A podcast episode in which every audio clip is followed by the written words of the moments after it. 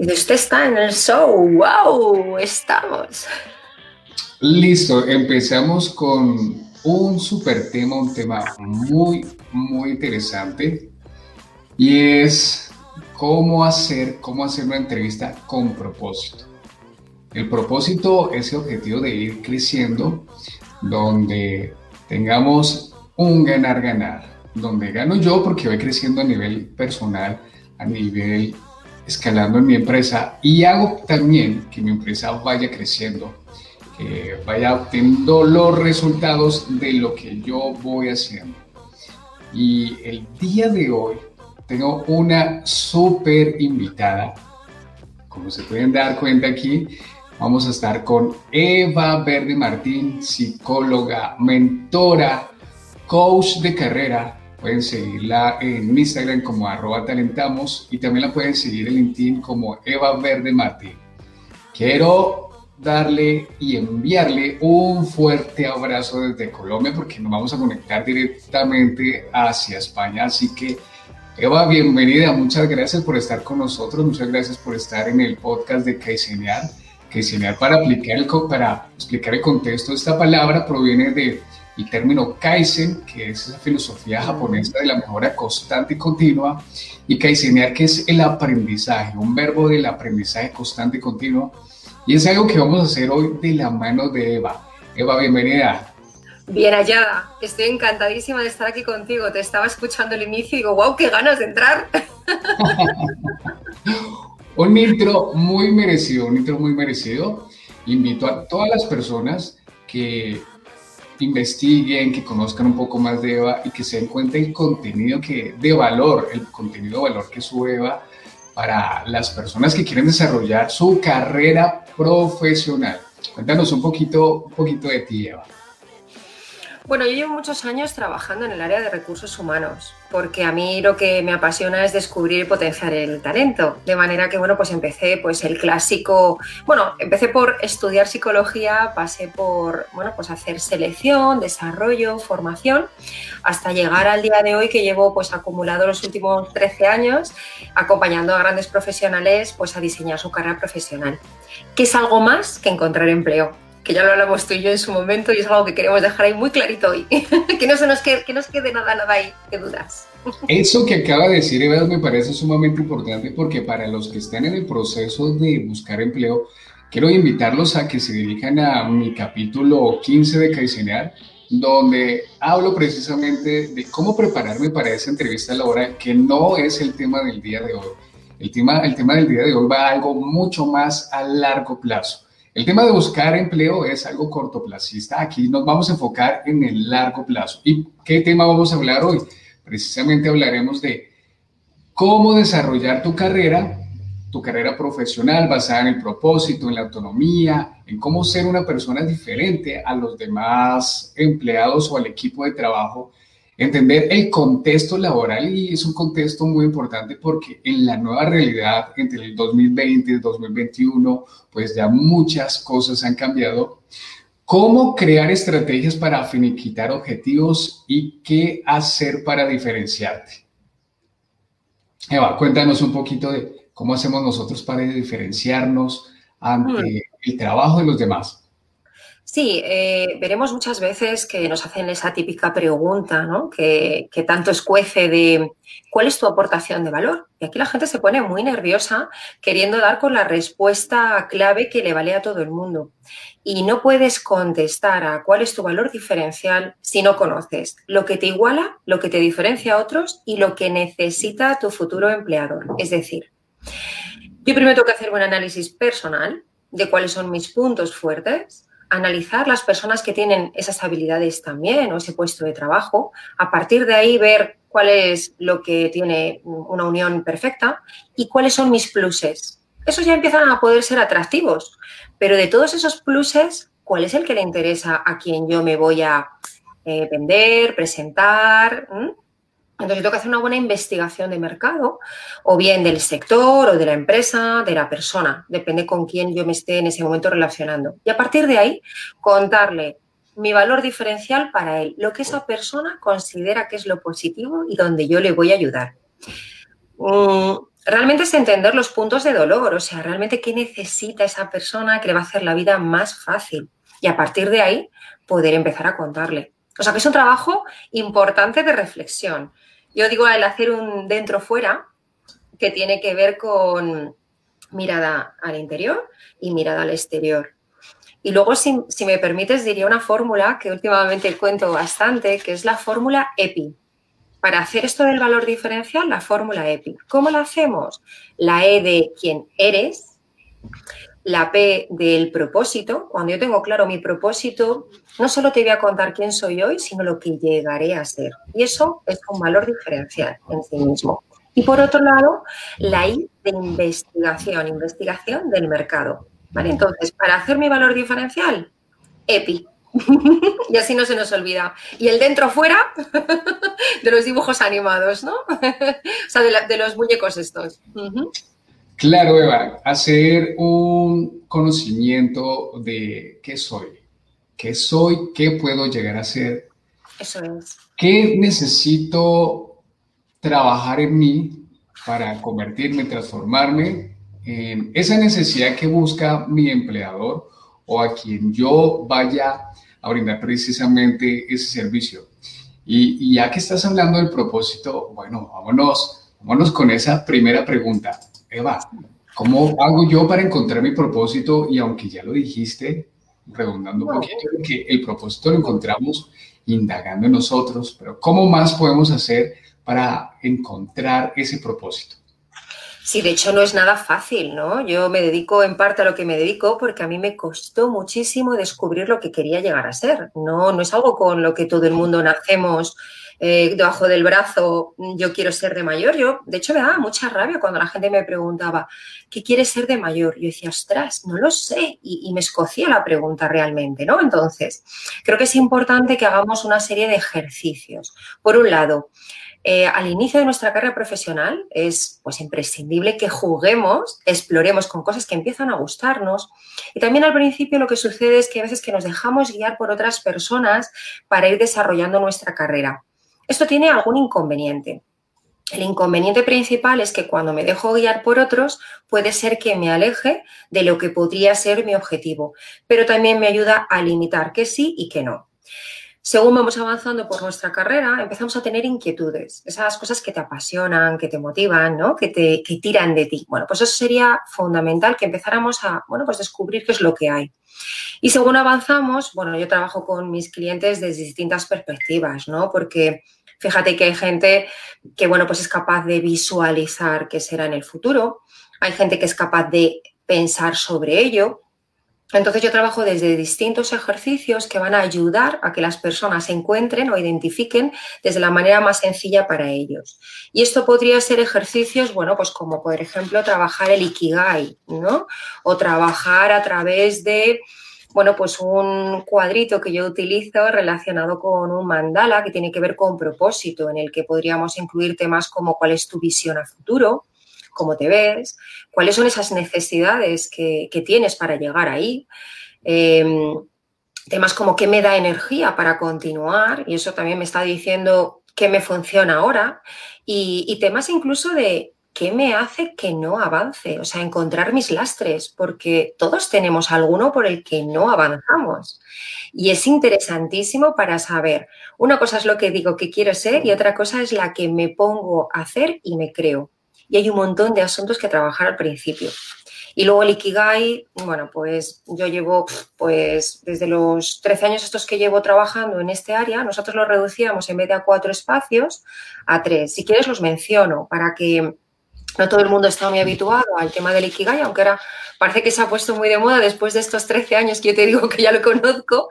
Bueno, pues el Ikigai tiene cuatro componentes sobre los que trabajamos, ¿no? Que sería por un lado, lo que amas, o sea, qué te gusta, qué te motiva, qué te activa, ¿no? Que, con lo que se te pasan las horas muertas. Por otro lado, estaría mm, algo tan importante como lo que necesita el mundo de ti. Y eso requiere una investigación de mercado. Y todos sabemos que tenemos un huequito en algún sitio y lo que hay que hacer es encontrarle. Y por otro lado, también estaría un tercer eh, aspecto que sería en qué eres bueno. Y esto a muchas personas les cuesta definir en qué es bueno. Entonces, bueno, pues hay un montón de ejercicios que en, en, empresa te hacen un feedback 360, que hacen preguntas a superiores, a iguales y a inferiores. Eso lo podemos hacer de manera manual. Yo puedo lanzar a mi entorno qué es lo que ven de mí. Y cuando todo el mundo repite algo, que yo también lo tengo identificado y lo repiten, ostras, ya tenemos un que tengo yo como bueno, ¿no? Y por otro lado, luego estaría, ¿por qué te pagan? No olvidemos que al final necesitamos comer todos los días, ¿no? Por costumbre mínimo tres veces, de hecho. bueno, pues si utilizamos eh, estos cuatro circulitos, hacemos las preguntas pertinentes para llegar, al final acabamos construyendo cuál es el propósito. Y el propósito no es algo estático. Hay gente que cree que lo ha encontrado y ya está. Pues depende del momento mm, que estés viviendo, las circunstancias, eh, irá modificándose. Pero hay temas que son muy que tocan contigo, que tiene que ver con valores. Eso es lo normal es que se modifiquen menos o muy poquito. Entonces, bueno, pues la manera de trabajar el propósito es que hay infinidad de ejercicios. yo los trabajo desde muchas perspectivas. Y estas serían dos grandes que, bueno, pues hay un trabajo previo muy, muy bueno para hacer. A mí me gusta visualizar y decirles, dentro de X años, ¿cómo te gustaría estar viviendo? Y les digo que hagan una carta a los reyes de petición de si pudiera llegar a serlo, si no tengo ninguna cosa que me lo impida, ¿qué quiere ser? Y desde ahí construir, porque hay veces que es posible llegar ahí. Eva, y, realmente no está muy lejos encontrar las respuestas, porque basado en lo que nos comentas del Ikigai, basado en una frase que nombró muy muy continuamente aquella que dice Tony Robbins, que las mejores respuestas provienen precisamente de las mejores preguntas que nosotros nos hacemos a nosotros mismos. Así que realmente no es tan lejos encontrar ese propósito, encontrar esas respuestas. Simplemente es formularnos las mejores preguntas, las preguntas de edad, preguntas que me empoderen, preguntas que me permitan cuestionarme, indagar, qué estoy haciendo, qué puedo llegar a hacer en 10 años y qué debo hacer para llegar a 10 años y convertirme en esa persona, en ese profesional, en esa persona que va a aportar a mi compañía o sea ya directamente a mi, a mi marca propia. Hmm. Y Fíjate, si me, preguntas, si hay una, una puntualización, porque como tú bien estás mencionando, se trata por un lado de las preguntas que te llevan a tomar acciones. ¿No? O sea, lo has, explicado fenomenal. Y habría una cuestión importante y es que las preguntas también tienen que llegar en el momento adecuado. Hay ocasiones en las que no sabemos responder y tenemos un trabajo previo. Y, y, bueno, pues eh, los que nos dedicamos al tema del desarrollo de personas sabemos que hay veces que al cliente hay que dejarlo porque es un proceso y es un proceso que tiene un tiempo. Por mucho agua que, riegue, que eches a una planta, no va a crecer más.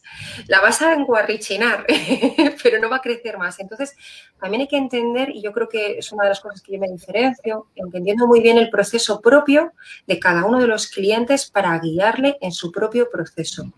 Es algo fundamental porque no se trata de, de presionar, agilizar, ayudar, favorecer. Eva, me encantó eso que acabas de decir y es que las preguntas llegan en el momento adecuado. De nada sirve que me esté cuestionando, bombardeándome de preguntas si todavía no estoy en ese nivel de conciencia que me permita, ah, bueno, obtener esa respuesta, como lo mencionabas, adecuada. Eva, en la actualidad, y bueno, hace ya varios años, se viene hablando especialmente en el tema del emprendedorismo y es, haz lo que te apasiona, siempre busca lo que te apasiona. Eva, pero ¿qué sucede cuando aún no he encontrado lo que me apasiona? ¿Cuál debe ser mi actitud ante el trabajo, la función, lo que estoy desempeñando? ¿Cuál debe ser mi actitud mientras llega a mí o encuentro lo que realmente me apasiona? ¿Qué hago? ¿Qué hago cuando aún no encuentro lo que me apasiona? Hombre, yo creo que lo importante ahí es explorar y aprovechar las oportunidades. El saber disfrutar y aprovechar las oportunidades es una habilidad en sí misma muy importante y necesaria. De manera que yo ahora tengo este trabajo que efectivamente a lo mejor no me apasiona, pero me está permitiendo desarrollar determinadas habilidades. las que consideres tú que te hacen falta para el siguiente nivel. Entonces yo es como, ¿qué aprovecho en lo que tengo? ¿Qué aprovecho de ello? Fíjate que si, si nos vamos a literalmente la pregunta de qué hago cuando aún no me apasiona lo que hago, sería seguir a otros. Muchas personas en sus eh, inicios van siguiendo las tendencias de otra persona que le va reconduciendo su carrera profesional. Y eso tiene mucho peligro si sigues haciéndolo siempre. Pero de inicio es una buena base. Entonces, tener modelos de referencia eh, que te resultan atractivos hacia lo que tú quieres ir es fantástico. Cuando estás en esa típica empresa en la que ves a alguien referente, yo me pegaría absolutamente a esa persona, iría viendo, ostras, para llegar a ser como ella, ¿qué tendría que estar haciendo? ¿Qué habilidades, qué competencias me faltan? Utilizarlo como un mentor, si quieres, está fenomenal. Y por otro lado, empezar a explorar un poquito más allá. Al final, el mercado que vemos nosotros es muy chiquitito. Vemos un porcentaje muy pequeño del mercado laboral. Y el explorar y hablar con gente de distintos ámbitos empieza a abrirnos mucho la mente. Y eso permite que empieces a valorar opciones y a explorar. Mm, fíjate, clásicamente en, en un modelo de outplacement o de recolocación típica, lo que se dice es que no explores demasiado, que cojas como mucho dos alternativas, porque si no te vas a volver loco. Y yo me pregunto, ¿cómo puedo estar eligiendo entre dos alternativas si no sé cuáles hay todavía? ¿No es mejor primero explorar, luego cerrando sobre el propio camino? Pues dependerá de la persona, en realidad. Entonces, a la pregunta que me dices, ¿qué debería ser mi actitud ante el trabajo? Es aprovechar las oportunidades que te da ese trabajo para crecer para aumentar tus habilidades y, por supuesto, para dejar huella, la que tú puedas dejar en ese trabajo. Tu capacidad de influencia es mucho mayor de la que nos creemos. Entonces, ¿qué quieres dejar de ti en cada sitio que estás? Eva, me quedo, con, mm, dos puntos claves importantes que mencionas. Huella. ¿Cuál fue la historia que se va a contar de mí cuando yo ya no esté? ¿Qué tal fue el rendimiento? ¿Qué tal fue el tipo de trabajo que produjo o nos brindó Diego? Y dos, aprovechar las oportunidades que me brinda la empresa donde esté, capacitaciones, formaciones continuas y buscar ese modelo a seguir en el cual yo me puedo referenciar esa persona en la quiero tomar como modelo a seguir. Me gusta cómo trabaja, me gusta su iniciativa, me gusta su trabajo en equipo. Ahora, ¿Qué habilidades debo desarrollar yo para llegar hasta ese punto y no convertirme en la misma persona, pero sí tomar lo mejor de esta para, para yo transformarme y ya realizando este, este proceso, pues muy seguramente voy a empezar a disfrutar, hacer más de lo que estoy haciendo, pero sobre todo dejar huella, dejar huella de la persona que fuiste, de cómo trabajaste, de absolutamente todo. Eva, Vamos a, mira, esta pregunta me gusta bastante y es porque va, va a, aliada, va unida con, con lo que querías explicar al inicio. La pregunta es, ¿cuál es la diferencia entre voy a buscar empleo y sé lo que quiero contribuir? Que definitivamente sigue de la mano con la huella que yo quiero dejar en la compañía, empresa o el servicio que yo esté brindando. Por un lado, fíjate, buscar empleo, como decíamos, es una necesidad fundamental. O sea, todos por norma, comemos varias veces al día, tenemos que pagar, pues quizás hipotecas o, bueno, la vida, la vida misma, ¿no? Entonces, encontrar trabajo es algo que, requiere un esfuerzo y mm, una inversión en tiempo y en esfuerzo, indudablemente. Entonces, eso forma parte de algo que puede ser inmediato. La cuestión es ese trabajo que tú vas a hacer, qué repercusión tiene más allá. Es decir, yo siempre hablo del corto, medio y largo plazo. Entonces, ese trabajo que yo voy a desempeñar ahora, ¿qué relación tiene con todo lo que yo voy a continuar más adelante? Fíjate, yo mm, tengo voy a hacer 48 años. Me quedan al menos 15 años por delante de carrera profesional. ¿De verdad solo voy a pensar en mi trabajo actual y no voy a echar un poco la vista ya? Porque independientemente de la situación, si yo ya tengo un objetivo, yo voy a aprovechar cualquier situación que se ponga por delante para utilizarla como un vehículo conductor que me acerque a ese sitio que yo quiero ir. ¿Vale? Entonces, Una cosa es encontrar empleo, que me puedo ir a técnicas puras, a tácticas, si quieres, de cómo hacer un currículum, cómo hacer una entrevista, copiar, si quieres, mm, las respuestas clave. Bueno, pues eso me va a tener un recorrido chiquitito.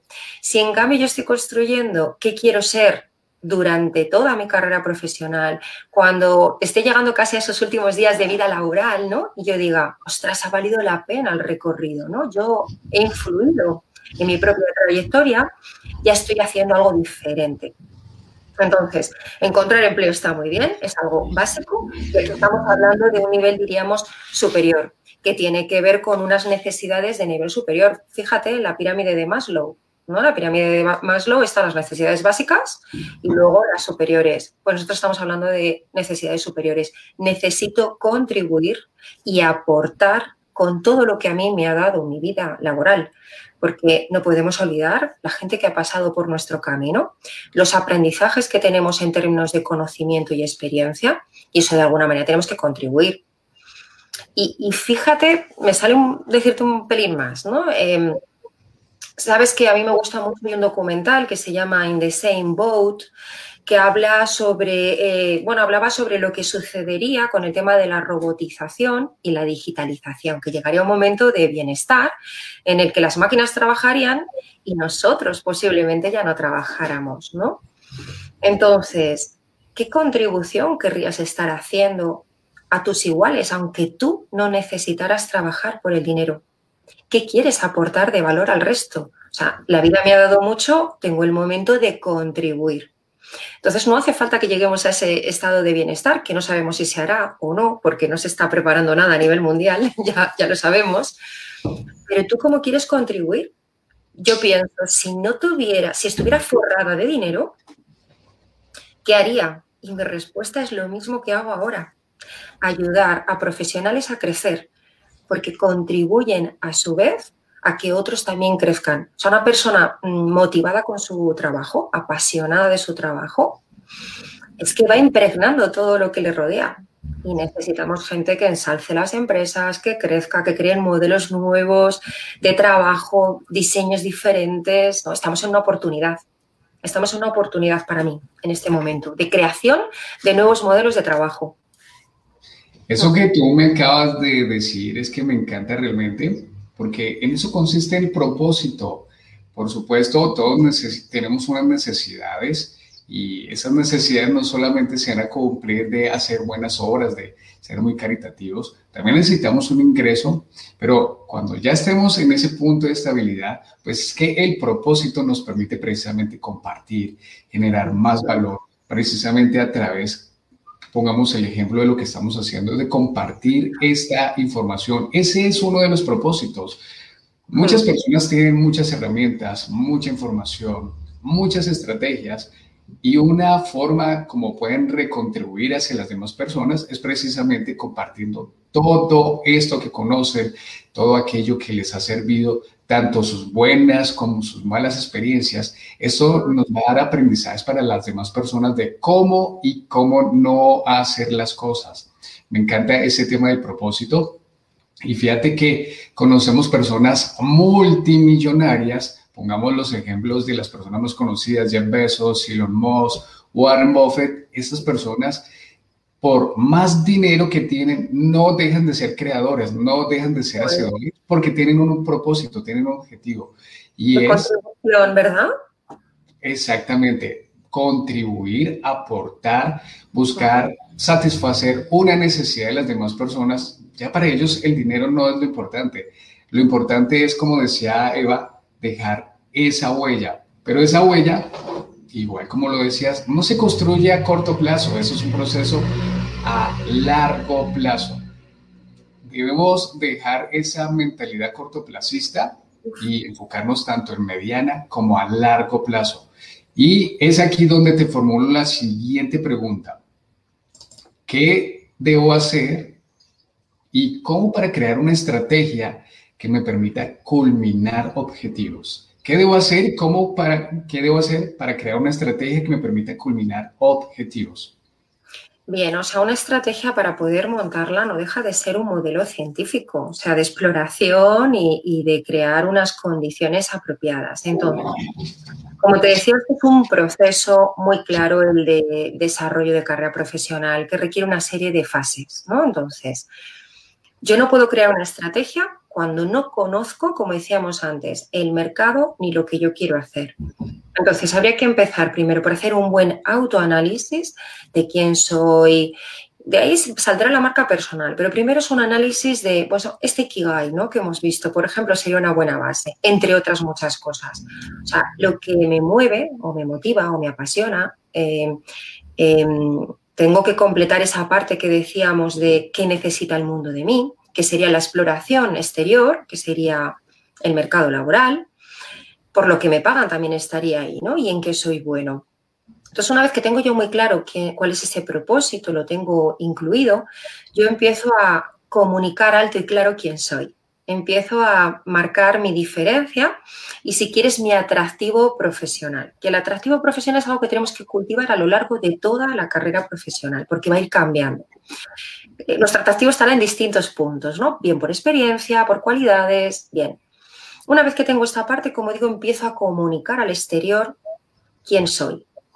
Empiezo a ver cómo eso funciona. ¿Esto que yo estoy comunicando está teniendo resultados? Bueno, para saber si tengo resultados, efectivamente tengo que mirar fuera. Entonces empiezo a mirar el mercado, que me interesa. Como digo, hay que hacer una ampliación de donde yo veo tengo que empezar a hablar con más personas. por ejemplo, un LinkedIn es una maravilla para conectar con otros profesionales, con otras ideas, con otras oportunidades, que quizás no me dan el empleo inmediato, pero sí me hacen explorar. Bien, pues una vez que yo tengo quién soy yo y cuál es el mercado laboral, ahí empiezo a crear la estrategia de hacia dónde me dirijo y cómo.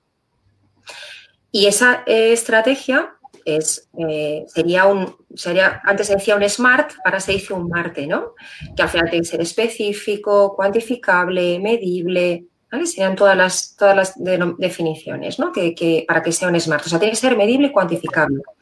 No es medible y cuantificable el encontrar empleo de manera inmediata. Lo que es cuantificable es los pasos que yo estoy dando. En esta estrategia que yo monto, eh, tengo que hacerlo, como decía, como un proceso científico. Tengo que chequear los resultados que está dando. O sea, yo inicialmente me planteo que para llegar a una empresa o a un puesto, tengo que desarrollar una serie de habilidades. Entonces me planteo cómo puedo hacerlo, qué empresas previas, qué contactos previos, qué formación previa tengo que hacer incluso. Y empiezo a diseñarlo.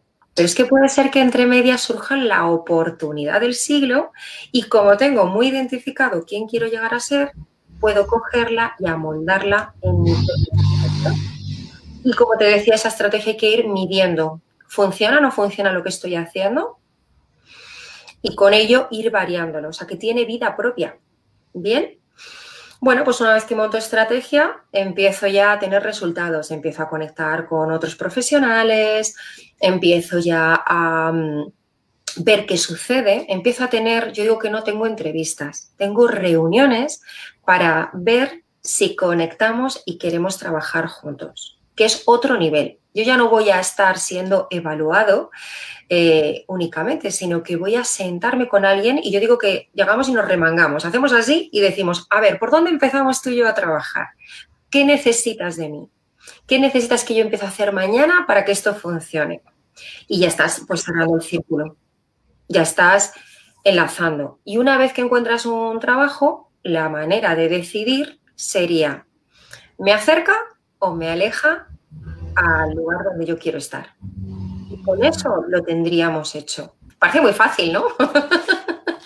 Claro, suena, muy fácil, pero pues tras de todo lo que acabas de contar, hay un desarrollo de estrategias, de skills, de habilidades sociales, esa forma de establecer una comunicación, una charla muy empática con la persona, sentirme lo más cómodo, sentir que ambos estemos igualados. Muy probablemente a veces el ego va a estar un poco más alto, va a estar predominando, hacer que todo esté de la manera donde tú y yo nos sintamos más cómodos, ya no en esa entrevista, sino en esa reunión, donde te transmita todo el valor que yo te pueda aportar y tú a través de la emisión de tus respuestas pues me des esa tranquilidad de la cual yo pueda seguir dándote más, más respuestas de esas habilidades que yo tengo, de todo lo que quiero contribuir hacia, hacia la compañía. Eva, cuéntanos un poquito porque es que mencionaste algo sumamente importante que debemos tener, bueno, las personas que les haya llegado el momento, porque como lo decía Eva, todo llega en su momento adecuado, o nosotros hacemos que llegue en el momento adecuado, y es el desarrollo de la marca personal. La marca personal, Eva, también para, para buscar esa entrevista, pues antes de que Eva nos responda acerca de la marca personal, cuéntanos acerca de esas masterclass o de la masterclass que estás dando, Eva. Bueno, pues en la masterclass lo que hablo fundamentalmente es de cuatro fases principales, que seríamos las que hemos mencionado aquí, eh, para poder liderar tu carrera profesional, que como hemos dicho desde el principio, no es únicamente eh, encontrar empleo, es encontrar empleo y ser empleable durante toda tu carrera profesional, poder hacer un diseño de esa carrera.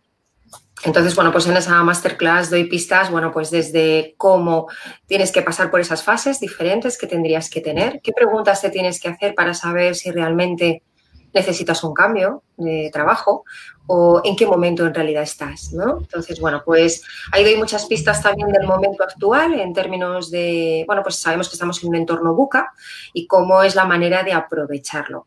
Y, mm, bueno, doy muchas pistitas ahí, muy entretenidas, que creo que merece la pena que, bueno, pues la persona que quiera hacer algo más que encontrar solo empleo, que esté pensando en, un paso más, pues que pueda verla. Yo encantada.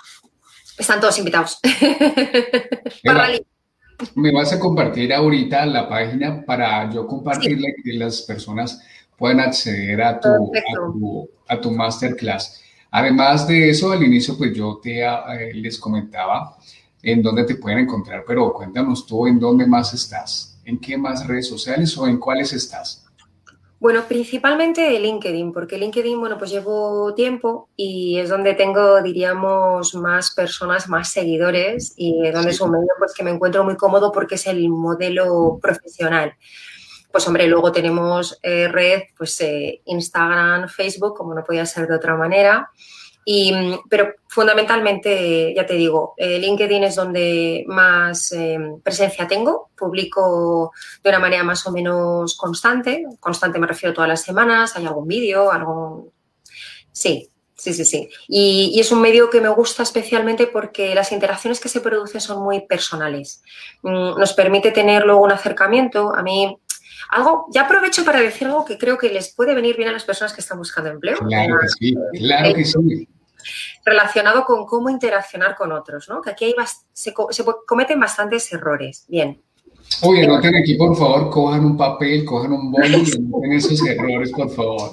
Que me hubiese encantado recibir eso, esto que estás eh, diciendo, Eva, cuando yo presentaba mis entrevistas. Y antes de que tú nos comentes esos, esos errores, les comento que cuando yo iba en busca de empleo, solamente iba por un salario más no por mirar qué hacía para, de mi parte, aportarle más valor a la compañía, cómo hacer que creciera sus estándares de calidad por medio de mi trabajo, por medio de la ejecución de lo que, o las funciones que yo iba a desempeñar. Y muy probablemente yo soy de los que voy a notar todos los errores a los cuales Eva va a mencionar. Muy probablemente yo los cometía. Eva, cuéntanos. Bueno, de cara sobre todo a conectar con otras personas, ¿no? Cuando estamos en un, en un LinkedIn, pues es importante no entrar como un elefante en una cacharrería, que digo yo. Entonces, si tú no llamas a la puerta de alguien y no entras así a lo loco, pues en LinkedIn tampoco. Porque que estemos detrás de una cámara o detrás de una pantalla no quiere decir que no haya una persona detrás. Entonces, trata a las personas igual que lo harías de frente. Es decir, si yo llamo a tu puerta, lo normal es que llame a tu puerta y cuando me abras te diga, hola, buenas, soy Eva Verde y me encanta, he venido aquí, ¿por qué? Bueno, pues eso tendría que suceder lo mismo en LinkedIn. Esto de te mando una invitación y chimpún y no sé para qué. Yo digo, no sé si me van a vender algo, no sé si me van a comprar algo, no sé si quieren casarse conmigo, que también me lo han propuesto, no tengo ni idea. en LinkedIn pasa de todo. Entonces, eh, ¿no será más fácil hacer un abordaje natural. Me pongo en contacto contigo, he visto tu perfil, me ha encantado, he visto una charla tuya, me ha encantado, he visto algo que has escrito, me ha encantado. O estoy buscando empleo, veo que tú hablas de empleo, veo que estás en un sector que me interesa. Tenemos no sé cuántas personas en común, hemos estudiado en el mismo sitio, o sea, introduce algo para que haya un de qué vamos a hablar tú y yo. Y, o sea, primero, ¿por qué nos conocemos o por qué me interesas tú? Y luego, una segunda parte en la que hables de quién eres tú y qué te interesa del otro. O sea, está fenomenal. Adular un poquito, que a todos nos gusta, que nos hayan dicho que se hayan molestado en leernos, en leerse nuestro perfil. De hecho, Eva, hoy estás guapísima. Oh. tú sí que estás guapo. eso es un poquito de adulación, eso es un poquito de adulación. Yo creía que, era verdad. Yo creía que era verdad. que como lo decía Eva, a todos nos, nos, gusta recibir un poquito de adulación, no exageradamente, pero no, Eva, realmente estás guapísima. Tú también, no era broma tampoco. Bien, entonces, si te gusta el perfil, coméntalo. Y luego, ¿por qué me pongo en contacto contigo? Relaja a la persona que tienes enfrente. Pues para que no piense que le vas a vender algo. Y si se lo vas a vender, hazlo sutilmente, llegado el momento y cuando esa persona se interese por el producto. ¿Vale? Entonces, tengo que contar luego una anécdota muy bonita de algo que me ha pasado también con esto, que ha sido muy divertida. Bueno, la cuestión es que entonces un saludo formal, un por qué me pongo en contacto contigo y un cierre elegante. Y un cierre elegante es pues si te apetece hablar con esa persona en otro momento, ampliar la información o espero que en estos momentos te vayan muy bien las cosas o deseo que tanto tú como tu familia os encontréis bien. O sea, humaniza por favor ese mensaje. Bueno, pues ya la mayoría de mis mensajes que recibo están vacíos. Solo es un que me mires. Entonces yo, como soy como soy, yo sí que envío un mensaje diciendo a la gente, oye, he visto tu perfil y Incluso si veo alguna cosita que se puede mejorar, se lo añado para que se lo lleven, bueno, pues que les sirva, ¿no? Y, y hago un audio. No sabes el efecto que tiene un audio. Tú escribes un texto explicando lo que, por qué te pones en contacto para que sepan que no van a escuchar un tostón y luego le dices, buenos días, encantado, tal, tal, tal, mm, me ha encantado tu perfil por lo que sea, me gustaría tener en contacto contigo. No sabes cómo reciben eso de cálido. A mí todo el mundo me dice, wow, el primer audio en años que recibo en LinkedIn. Yo he creado un impacto que otros no están utilizando y lo tiene todo el mundo el botón. ¿Vale? Fíjate, decía que, iba, que quería contar una cosa, si me permites. Eh, digo qué bonito es LinkedIn, pero la gente está vendiendo tan a saco sin mucho cuidado, esto que te digo de como un elefante con una cacharrería, que yo el otro día vi un perfil pues que cometía errores en términos de la definición de su marca personal. Entonces, pues muchas veces le digo que cometen y se lo envío. Pero tampoco es esa persona si realmente quiere que yo le diga algo. A lo mejor está muy a gusto con lo suyo y por qué tengo que ir yo a decirle nada. Entonces, a una persona en concreto le dije, oye, mira, eh, he estado echando un vistazo a tu perfil y habría alguna cosa que podrías mejorar. Si te interesa, te lo cuento o te envío un vídeo que tengo al respecto. Bueno, tardó unos días en contestarme y me dijo, ahora mismo no necesito tus servicios. Pensaba que le estaba vendiendo algo en vez de regalando. Y me pareció muy bonito y muy tierno porque a la vez también fue honesto y no pidió algo siendo gratis. Que yo luego le aclaré, oye, que te lo estoy dando, que es un regalo para ti, ¿vale? Pero es curioso esto el significado que tiene respecto a cómo estamos haciendo las cosas en algo que podría ser mucho más humano. Claro, Eva, hablas de dos temas importantísimos. Esas habilidades comunicacionales que nosotros podemos desarrollar para conectar mucho más con las personas. El audio me encanta. Personalmente me gusta enviar audios porque logramos conectar más emocionalmente que directamente con el texto, por más emojis bonitos que le compartas en el texto, nuestro mensaje siempre es emitido por un promedio de un 30% basado en nuestra tonalidad. En nuestra tonalidad estamos compartiendo el estado emocional en que me encuentro, el estado de excitación que me encuentro para compartir y hacerle saber a la otra persona lo importante que es para mí, uno, conocer su contenido, dos, que su contenido me ha ayudado en alguna labor, tarea de lo que estoy haciendo, y tres, para que me conozca, para ser yo congruente y que me conozca a través de mi voz, del tono que estoy utilizando, de la manera como le estoy emitiendo ese mensaje, en búsqueda de algo muy importante, dar valor. Yo sigo aportando y sigo diciendo la palabra valor porque por lo general tendemos a ser personas egoístas, siempre estar buscando algo, pero ¿por qué no nos ponemos en el ganar, ganar? Donde ese primer mensaje hago que yo le transmita valor a través de lo que ella me compartió a mí. Ejemplo, con el networking tenemos las posibilidades y mucho más en la actualidad, en la época en la que nos encontramos, buscar en redes sociales, wow, me encanta esta persona me encanta como lo decía Eva, ese modelo a seguir. ¿Qué tiene esta persona? ¿Qué deseo yo obtener de esa persona? ¿Qué me gustaría tener? ¿Qué habilidades que tiene esta persona? Wow, creo que este perfil me gustó bastante. Hola Eva, ¿cómo estás? Me ha encantado tu perfil, me ha encantado lo que compartes. Me encantaría tener una charla mucho más profunda contigo por supuesto, siempre respetando los tiempos y no sobrepasándonos de los límites. Pero qué manera más bonita de conectar precisamente por medio de un audio y trabajar en ese networking. Y, de esto que estás contando es tan real como lo que tú hiciste conmigo. Tú hiciste o sea, nos conocíamos en Instagram, nos estábamos siguiendo y recibo un mensaje fantástico de Eva, me gustaría conectar contigo y de alguna manera a otro nivel.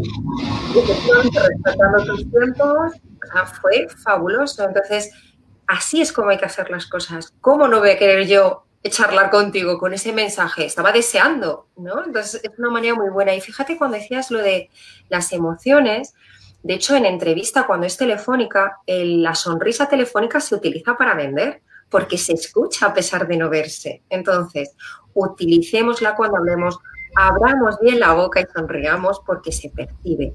La vibración de mi voz significa emociones. Entonces, si yo voy a contestar a alguien por audio, no lo voy a hacer en un momento de estrés. Lo voy a hacer en un momento relajado en el que esté conectando con esa persona realmente y le diga lo que quiero que sepa de mí y lo que yo quiero trasladarle. Y cuando hablas de lo que te apasiona, te vibra, la voz de una manera única. Entonces ahí estás creando marca. Si yo digo que me apasiona descubrir y potenciar el talento. Esto no dice nada, pero si yo pienso en lo que me gusta mi trabajo, te lo voy a decir de una manera que va a vibrar y tú lo vas a notar. Y bueno, y luego, como decíamos lo de la parte de humanización, yo suelo contar alguna cosa a título un poco personal por acercarme que puede ser desde que tengo gatos y si la otra persona tiene animales, da pie a hablar de ello. La comida siempre son puntos de unión. Pues si te gusta el vino, el otro te dice sí, sí, o le gusta la cerveza, imagínate. Yo soy la loca del chocolate. Pues lo comparto, que es algo que tampoco estoy trasladando algo que no quiera comunicar de mí. Y da lugar a que el otro te diga, oye, pues te invito, yo digo mucho lo te invito a un café virtual, ¿no? pues te dicen, pues la siguiente, si sé que te gusta el vino, un vino virtual. Ya estamos conociéndonos de otra manera. Acerquemos, aprovechemos las redes para acercarnos y hacer posibilidades las que cada uno necesite. Si tengo mi propósito claro, sé para qué tengo que conectar con cada uno. Eva, es que bien lo decía Charles Darwin que el, el ser que tiende a sobrevivir no, o la especie que tiende a sobrevivir no es la más fuerte, sino la que mejor se adapta y mira, que contribuye a su entorno, porque seguimos siendo personas a lo mejor muy egoístas, pero ¿qué pasa si yo me adapto y hago que mi entorno también se vea favorecido de eso? Estamos ya en el 2021, así que a raíz de la pandemia que vivimos, pues esta es una nueva forma de conectar con las demás personas, de comunicarnos con las demás personas, aprovechar estas herramientas. Eva. La era digital. Ah, perdón. No, no, no, de esta era digital precisamente eh, hay muchas personas que hablan de que tienen muchos conocimientos a nivel de operativa informática y luego no sabe practicar en un momento como este, en el que tienes que conectar. Entonces, si sabemos que la comunicación no verbal forma parte de lo que yo estoy expresando, pues será mejor que me puedan ver las manos para reforzar mis mensajes frente a que no se me vean. Si sé que la sonrisa tiene un significado, póntela igual que te dices para una entrevista. Entonces aprovechemos estos medios y saquémoslo el máximo partido. Oye, qué suerte que si a lo mejor yo de mover las piernas no se me ve, fantástico. Pero si constantemente se me ve sin brazos es raro, ¿verdad? Entonces, si yo apoyo, refuerzo. Y bueno, yo creo que es interesante conocer las nuevas maneras de expresarnos en estos medios. Un buen enfoque, una buena luz. Bueno, es muy agradable, por ejemplo, antes se tendía, y lo hablábamos antes, de muchos espacios que son muy profesionales porque son asépticos blancos, ¿no? Eh, pero en realidad cuando estoy mostrando un trozo, un pedazo de mí, que es mi casa, siempre que haya un cierto orden, también estoy expresando algo de quién soy yo. Pues tengo unos libros, se nota que es mi espacio y, eso gusta, me humaniza. En general, ¿eh? En general. Luego hay que ver en particular qué hay que hacer, ¿no? Que yo hay gente que le tengo que rectificar eh, esto que se está viendo de ellos, ¿no? Con la era de la digitalización em, hemos ganado muchas cosas, como es el tema del teletrabajo. Y mm, cuando yo veo personas que aún así eh, constantemente están planteándose temas relacionados con volver a un trabajo tradicional, es una posibilidad que suceda, pero lo que nos está permitiendo esta manera de conectar a nivel mundial con cualquiera es un momento único y creo que tenemos que saber aprovecharlo. Fíjate, estamos hablando en, sitios muy diferentes del mundo, ¿no? Yo estoy en Madrid y, estamos como si estuviéramos unidos por, por la misma hora, el mismo momento. Es espectacular. Y a la hora de trabajar con otros, es muy interesante entender también cómo son sus eh, medios y lenguajes y manera de comunicar, ¿vale? Para aprovecharlo a nuestro favor, todo lo que tiene que ver con relaciones personales, eh, cuál es tu manera de entender, tu manera de expresarte. Eva, ahora para finalizar esta entrevista que además me ha encantado, todo lo que has venido contando, cómo dejar huella, cómo buscar el propósito, cómo realizar los objetivos o las herramientas y buscar estrategias por medio de muy buenas preguntas que van a llegar en el momento adecuado y siempre buscando el trabajo a largo plazo.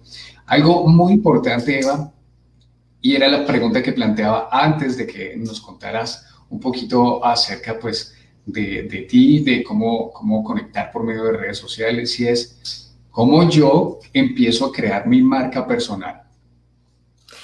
Sí, eh, la marca personal no deja de ser una pequeña representación de quién soy. Si fuera una representación en un eh, cuadro, eh, esta representación puede ser desde un Picasso a un Antonio López, que es hiperrealista. La realidad es que no podemos plasmar todo lo que tenemos. Eh, pero tenemos que resaltar lo principal por lo que mi futuro empleador se va a enamorar de mí. Entonces, volvemos a, para poder hacer una buena marca personal, tengo que responder a tres preguntas básicas. Eh, toda marca personal debe de contestarlas, que es el qué, el cómo y el por qué. ¿Qué hago? El cómo lo hago es mi valor diferencial, que puede ser desde cómo lo hago en términos de habilidades, de competencias, eh, metodologías incluso si quieres. Y luego el por qué hago, lo que hago, no, no contesto al por qué mío, que está muy bien tu por qué, pero el que tienes que contestar es por qué te tiene que contratar esa persona. ¿Qué es lo que necesita? ¿Qué es lo que tú le ayudas? ¿En qué le facilitas la vida? Si contestamos esas tres preguntas y ponemos una call to action al final, tenemos una cerca de para LinkedIn, fantástico, o un elevator pitch para entrevista, o un perfil eh, para el currículum. Nos vale para todo, es un muy, muy buen trabajo. El qué hago, cómo lo hago y el por qué, que es el de mi cliente o futuro empleador, no el mío. Si encima no su por qué y el mío están unidos, ya lo bordas. Pero de momento el que te va a pagar o contratar es el que tiene una necesidad. ¿Qué vas a cubrir tú? ¿Vale? ¿Qué le vas a ayudar? Que la gente contesta, yo quiero ser feliz. Sí, sí, yo, sí, todo el mundo queremos ser felices, pero por eso no te van a pagar. Datos. Entonces hay que preparar logros que identifiquen quién eres y que avalen realistamente cuál es esa aportación. No vale decir, yo soy muy bueno en, Vale, dame un ejemplo concreto y específico. Eso es un logro. Hay que trabajarlos mucho para poder contarlos en currículum, en LinkedIn, de otra manera y por supuesto en la entrevista. Una entrevista por competencias es la que te hace brillar porque puedes demostrar quién eres realmente. No es un vendehumos, es real. Hmm. Mira, mira que tomo ese que hago, cómo lo hago, por qué lo hago y formulo otra pregunta sin dejarme influenciar por el síndrome del impostor porque si conozco mis actitudes, mis aptitudes, mis habilidades, mis skills, va a ser muy fácil responder la siguiente pregunta y es, ¿yo me contrataría si yo fuera mi empleador? ¿Yo me contrataría realmente con respecto a la manera cómo laboro, cómo voy a laborar, cómo voy a brindar un servicio? También sería una pregunta empoderante que nos permitiría... Muy buena. Nos permitiría dar ese paso siguiente. Perdona que te interrumpo, Diego. Me, emociona el tema y no puedo evitarlo. De hecho, yo cuando les eh, digo a los clientes como una manera muy útil de trabajar es que cojan y digan, si yo tuviera que sustituir el trabajo que hago, ¿a quién buscaría? ¿Qué tendría que tener? Mínimos años de experiencia, mínimas habilidades, tal. Y luego, ¿qué sería un plus? Y dime, de esos pluses que te parecen extraordinarios, ¿cuáles tienes tú? Y ya estás contestando prácticamente todo. Entonces sería un por qué que sería un para qué, que hemos dicho también, ¿vale? Que es un por qué, para qué. Ya sabemos que hay modelos, por ejemplo, de coaching que entienden que un por qué responde a cosas que no les gustan, pero bueno, vamos más en detalle. Sería el mm, qué te soluciono o para qué hago yo esto, que también tendría que ver con motivaciones. Entonces, una vez que prepares esto, la marca personal sale súper fluida. No se trata de copiarla de nadie, no se trata de seguir un modelo súper estructurado, sino contestar de manera natural a ello.